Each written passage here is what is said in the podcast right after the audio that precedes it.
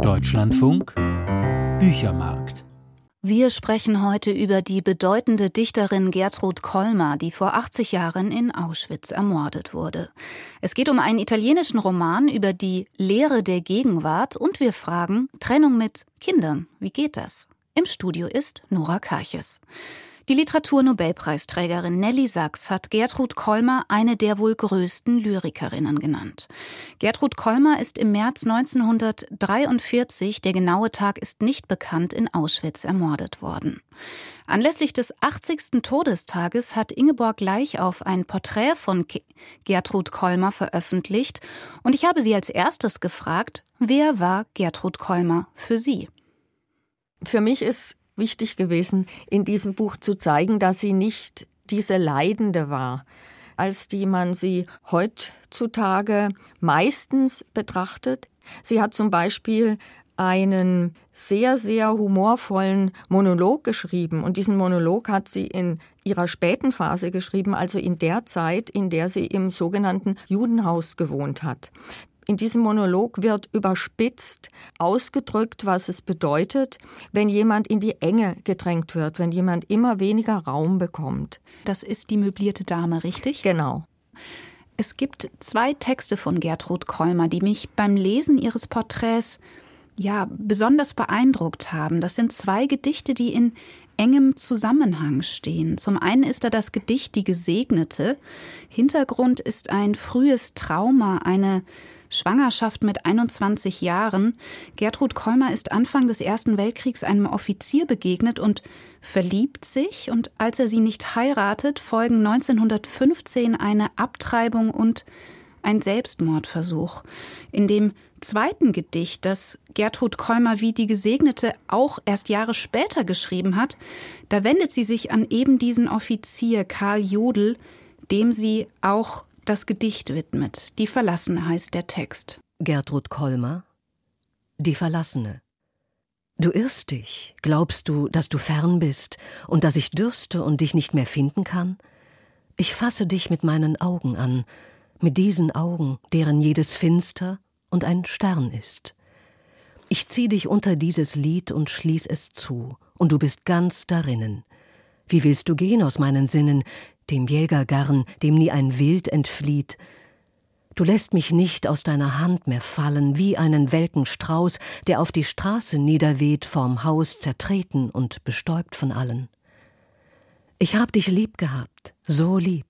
Ich habe so geweint, mit heißen Bitten, und liebe dich noch mehr, weil ich um dich gelitten, als deine Feder keinen Brief, mir keinen Brief mehr schrieb. Ich nannte Freund und Herr und Leuchtturmwächter auf schmalem Inselstrich den Gärtner meines Früchtegartens dich, und waren tausend weiser, keiner war gerechter. Ich spürte kaum, dass mir der Hafen brach, der meine Jugend hielt, und kleine Sonnen, dass sie vertropft, in Sand verronnen. Ich stand und sah dir nach. Dein Durchgang blieb in meinen Tagen, wie Wohlgeruch in einem Kleide hängt, den es nicht kennt, nicht rechnet, nur empfängt, um immer ihn zu tragen. Sie spricht hier über den Mann, den Vater ihres ungeborenen Kindes, und sie zürnt ihm nicht, sondern sie, ja, wie würden Sie das beschreiben, diese Haltung, aus der heraus sie spricht?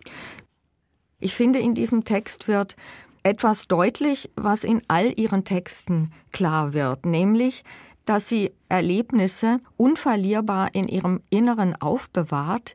Alle Erlebnisse werden ja wie ein Wild, sagt sie ja in diesem Gedicht, ja, von dieser Jägerin Gertrud Kolmar, von der Dichterin gefangen, hinter ihr Lied gebracht, also ins Innere hinein und dort beginnt dieser Erfindungsprozess, der kreative Prozess. Sie beginnt diese Beziehung, indem sie dieses Gedicht schreibt, noch einmal von neuem. Und erzürnt sein, Schuld zuweisen, das sind alles Momente, Phänomene, die sie überhaupt nicht interessieren, die gar nicht in ihrem dichterischen Feld liegen.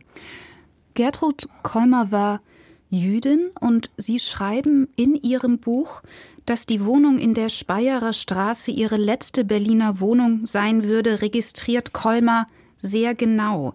Warum hat sie sich gegen die Emigration entschieden? Sie hat ihren Vater gepflegt und ich denke aber auch, dass sie auch wirklich ziemlich bewusst geblieben ist, weil sie es als ihre Aufgabe ansah, aufzunehmen, was ihr Leben zu diesem Leben gemacht hat. Da gehört eben oder gehörte für sie das Schmerzliche dazu, wie auch das Glück. Ab 1941 hat Gertrud Kolmer Zwangsarbeit in der Rüstungsindustrie leisten müssen. Sie schreibt an ihre Schwester Hilde in der Schweiz über diese Erfahrung. Die frühen Jahrzehnte, in denen es uns gut ging, waren nichts für mich. Sie erforderten Eigenschaften meist geselliger, gesellschaftlicher Art, die mir größtenteils mangelten. Was aber die jetzige Zeit verlangt, das hab ich ganz und gar. Und dann kommt dieser Satz, dem heute bin ich gewachsen. Wie ist es zu erklären, dass diese Zeit, diese schwierige Zeit, ja, dass sie sich dem gewachsen fühlte? Zunächst würde ich sagen, dass sie in diesem Brief an ihre Schwester einfach auch ein bisschen übertreibt, denn sie war ja der früheren Zeit genauso gewachsen. Und sie war ja auch nicht allem gesellschaftlichen abgewandt. Dass sie dieser schweren Zeit gewachsen ist, das führe ich darauf hin zurück, dass sie eben einfach ganz genau wusste, dass sie eine Dichterin ist und dass es die Aufgabe der Dichterin und des Dichters ist, die Welt zu nehmen, wie sie ist, Erlebnisse zu akzeptieren und ihnen das Werk entgegenzustellen. Es gibt einen Vers, es ist vielleicht ihr bekanntester, der lautet nichts als Sand in den Schuhen kommender zu sein. Was bleibt von ihr? Das, ja, was ihr die größte Hoffnung bereitet hat, dass ihre Gedichte und ihr Gesamtwerk eines ist, dass es den Leserinnen und Lesern nicht leicht macht. Die Erlebnisse, die sie verarbeitet hat, dass die wie Sand in den Schuhen sind und diejenigen, die den Weg des Lesens begehen, diesen Sand spüren werden als Hindernis, aber auch als Aufruf, sie immer wieder zu lesen und immer neu zu lesen. Wir haben gesprochen über Gertrud Kolmer, die vor 80 Jahren ermordet wurde. Ingeborg Gleichauf, ich danke Ihnen sehr für das Gespräch. Ich danke Ihnen auch. Ingeborg Gleichaufs Buch Alles ist seltsam in der Welt ist erschienen im Aviva Verlag, 205 Seiten, 22 Euro. Vielleicht ist es schon ein Mini-Trend. In Italien kursieren gerade mehrere erfolgreiche Berlin-Romane. Einer stammt von Vincenzo Latronico. Es ist das Berlin der späten Nullerjahre, wild und aufregend. Dort leben Tom und Anna. Doch so glamourös ihr urbanes Leben wirkt, so leer ist es. Maike Albart hat Die Perfektionen gelesen. Tom und Anna, die beiden Hauptfiguren in Vincenzo Latronicos schmalem Roman Die Perfektionen, verstehen sich auf Oberflächen. Aus Italien gebürtig und digital sozialisiert sind sie um die Jahrtausendwende in ihre Jobs genauso hineingerutscht wie in ihren Berliner Alltag.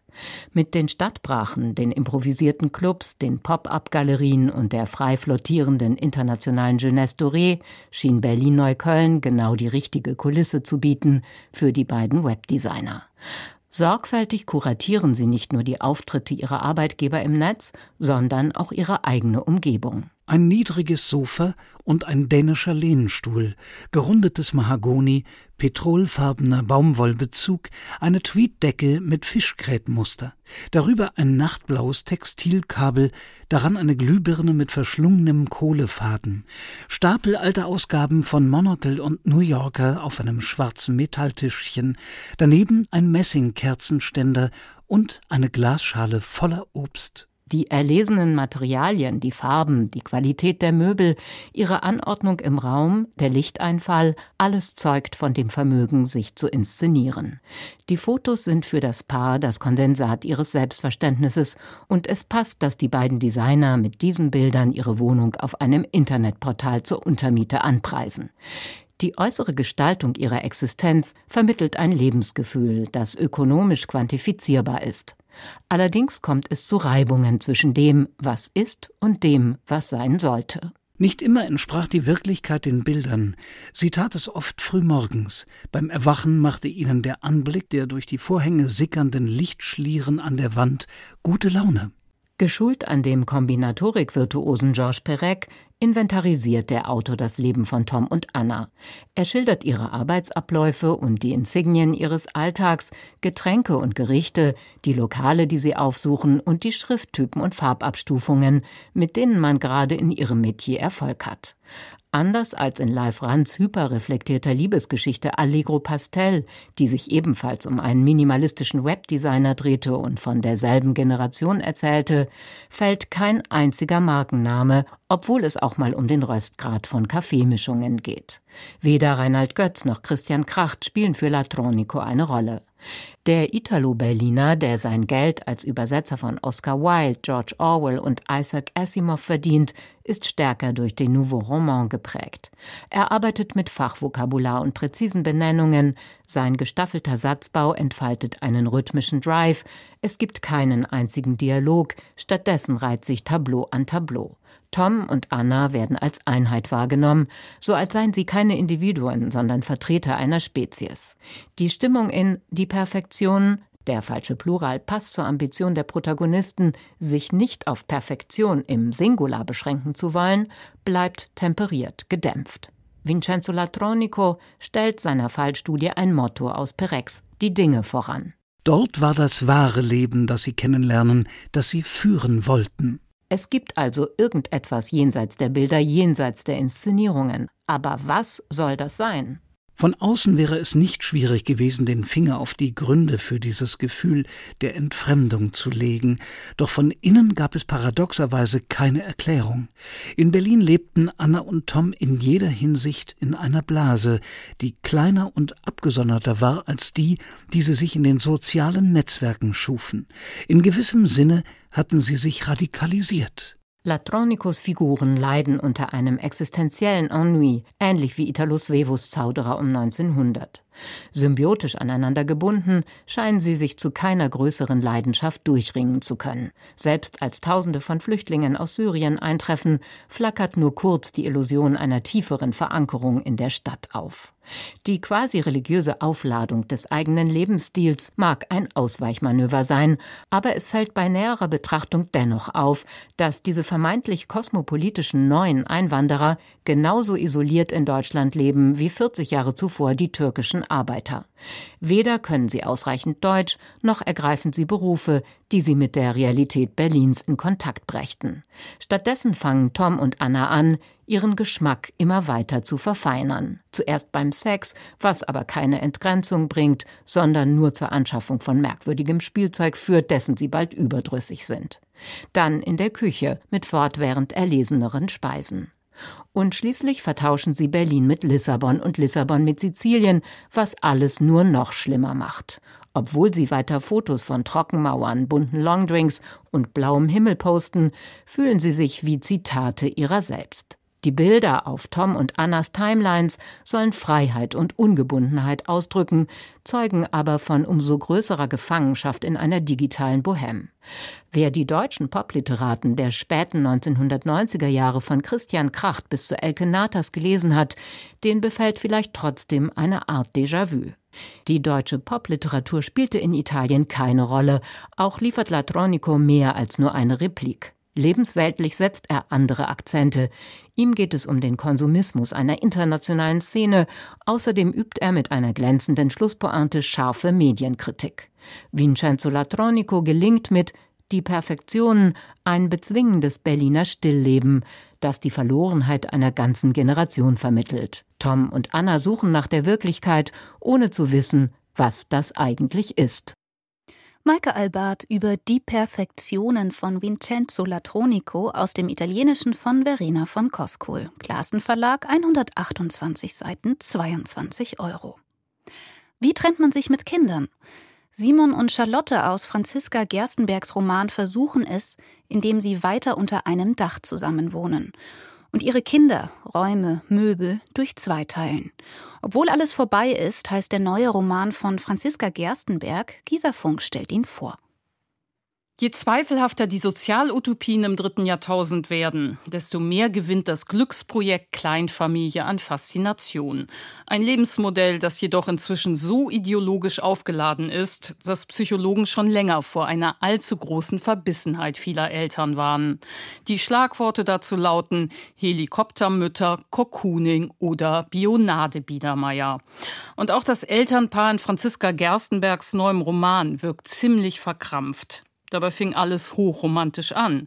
Der aus Wuppertal stammende Simon und die in Dresden aufgewachsene Charlotte lernen sich durch etwas arg herbeikonstruierte Zufälle in Berlin der Jahrtausendwende kennen. Simon will Schauspieler werden, Charlotte arbeitet in einer Internetagentur.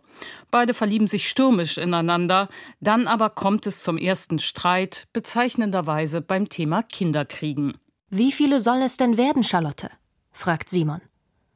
Charlotte atmet ein und aus. Als ich selbst noch ein Kind war, wusste ich das ganz genau. Es müssen vier Kinder sein, damit immer zwei und zwei zusammen spielen können. Vier! Simon verschluckt sich fast. Wo kommt das her, dieses Bild von der heilen Familie? Oder soll ich sagen, von der heiligen Familie? Du hast zu viele Vorabendserien gesehen. Schon an dieser frühen Stelle des Romans wird klar, dass Simon und Charlotte nicht wirklich gut zusammenpassen. Denn während Charlotte von einer Bullabü-Familie träumt, sehnt sich Simon nach einem freien Künstlerleben. Für eine tragfähige Zukunft zu zweit müssten beide ihren Konflikt aushandeln. Das aber tun sie nicht, schwer enttäuscht voneinander. Von daher kommt es bald zu einem folgenschweren Verrat. Charlotte lässt heimlich die Pille weg und wird schwanger, und weil zeitgleich auch noch ihre Eltern bei einem Autounfall Autounfall sterben, zieht Simon aus Mitleid mit Charlotte in ihr Elternhaus nach Dresden. Hier kommt dann Tochter Greta zur Welt, drei Jahre später Sohn Karl. Alles wirkt wie das perfekte Familienidyll, wäre da nicht der weiterschwelende Vertrauensbruch zwischen den Eltern, der nach Jahren schließlich doch zur Trennung führt. Allerdings nur zu einer halbherzigen, weil Simon und Charlotte trotzdem weiter zusammenwohnen wollen. Es ist doch ganz einfach. Warum versteht Tochter Greta das denn nicht? Da gibt es zwei Erwachsene und da gibt es zwei Kinder. Das geht gut auf. Und das Haus ist groß genug. Sollte das nicht reichen, um sich voneinander fernzuhalten? Wie schon in früheren Texten erweisen sich Gerstenbergs Figuren auch diesmal als auffällig unfähig, mit ihren Enttäuschungen umzugehen. Und vor lauter Versagensangst vergrößern Charlotte und Simon ihr Elternversagen noch. Denn wirklich traumatisch wird ihre Trennung für die Kinder erst dadurch, dass sie ohne räumliche Distanz auskommen soll. Wie die Zimmer und Möbel werden die Geschwister einfach zwischen den Eltern aufgeteilt. Vater Simon übernimmt Tochter Greta, Mutter Charlotte, Sohn Karl. Und die Gemeinschaftsräume im Haus ziert bald schon ein roter Trennstrich auf dem Fußboden, den niemand überschreiten darf. Das Zuhause wird zum Grenzgebiet voller Verbotszonen natürlich mit desaströsen mentalen Folgen, vor allem für die Kinder. Denn ähnlich wie in der deutsch-deutschen Teilungsgeschichte gibt's auch in Gerstenbergs geteiltem Familienkosmos Bespitzelung, Propaganda, Desinformation und eine jahrelang unerfüllte Sehnsucht nach Wiedervereinigung, bis sich die Familienspaltung schließlich in Gewalt entlädt und in eine Tragödie mündet. Das streift mitunter nah am Kitsch entlang und wirkt wie beim sicherlich nicht zufällig klimaaktivistisch gewählten Tochternamen Greta manchmal arg gewollt mit Bedeutung und Reizthematik aufgeladen.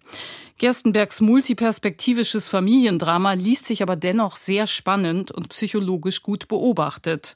Indem sie geschickt die Kinder- und Elternperspektiven miteinander verschaltet, entsteht das zeittypisch anmutende Psychogramm einer heutigen Mittelstandsfamilie.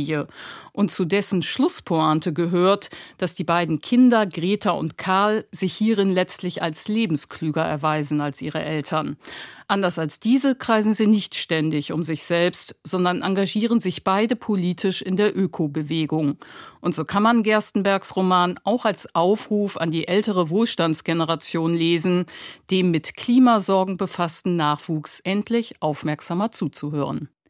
Gisafunk über Franziska Gerstenberg, obwohl alles vorbei ist. Schöffling und Co. 296 Seiten, 24 Euro.